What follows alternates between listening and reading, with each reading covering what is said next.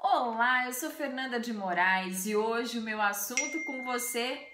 Ops, é esse mesmo, o WhatsApp. Provavelmente você tem o WhatsApp, não tem? Grupo da família, grupo da academia, grupo do trabalho, grupo do futebol. Oh, são tantos grupos. Em poucos minutos aparece na tela do celular 62 mensagens não lidas. Oh meu Deus! Imagine responder a todos os bom dias de todos os grupos. Difícil, não é?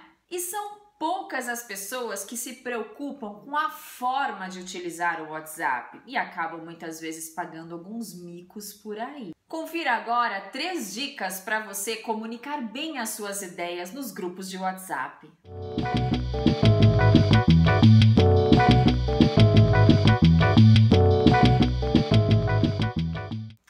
Cuidado com assuntos pessoais. Se você tem um assunto que é relacionado a somente uma pessoa do grupo, escreva no particular. Afinal, não são todos que têm o mesmo interesse em saber a respeito disso.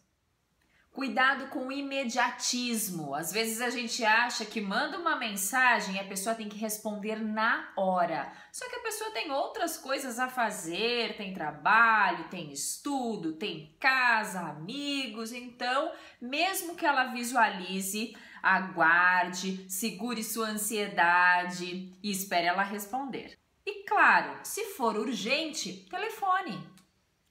E a terceira dica é ter cuidado com os áudios. Mesmo que o áudio seja prático, eu já falo o que eu preciso naquele momento, só apertando um botãozinho, nem sempre as pessoas estão disponíveis para ouvir. Muitas vezes estão aguardando em uma sala silenciosa para uma reunião ou estão ao lado de algum colega de trabalho. Então, tome esse cuidado. Se você tem pressa, escreva um texto curto e objetivo e não passe por uma situação embaraçosa como essa. Vamos colocar em prática? E se você observa outros erros graves no uso do WhatsApp, compartilhe comigo.